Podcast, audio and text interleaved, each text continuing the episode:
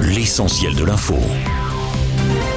L'issue est tragique. Après 4 jours de recherche, les 5 passagers du sous-marin Titan, portés disparus dans l'Atlantique depuis dimanche et sa plongée vers l'épave du Titanic, ont été déclarés morts hier soir.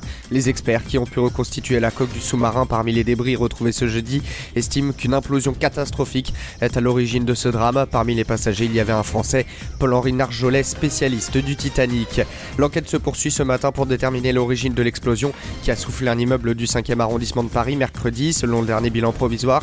Une personne reste portée disparue et six autres sont en urgence absolue. Le parquet précise qu'il y a en tout une cinquantaine de victimes, dont les personnes qui ont subi un traumatisme, tandis qu'une enquête a été ouverte pour blessure involontaire.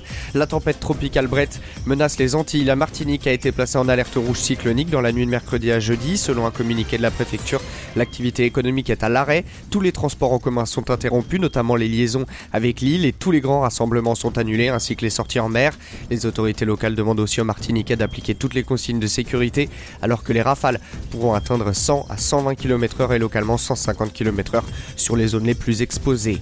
L'acteur, scénariste et réalisateur Nicolas Bedos est sorti de sa garde à vue hier. Une plainte avait été déposée pour agression sexuelle. La plaignante, une jeune femme âgée de 25 ans, assure avoir été victime d'agression dans la nuit du 1er au 2 juin dans le premier arrondissement de Paris. Selon elle, les faits se sont déroulés dans un bar de la capitale. En réaction, Nicolas Bedos n'a pas nié les faits et s'est excusé devant les enquêteurs. Il sera jugé début 2024.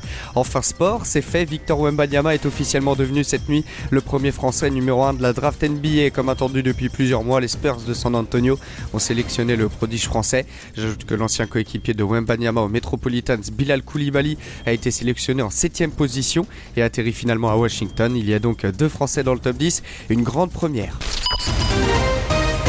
Studio News, l'essentiel de l'info.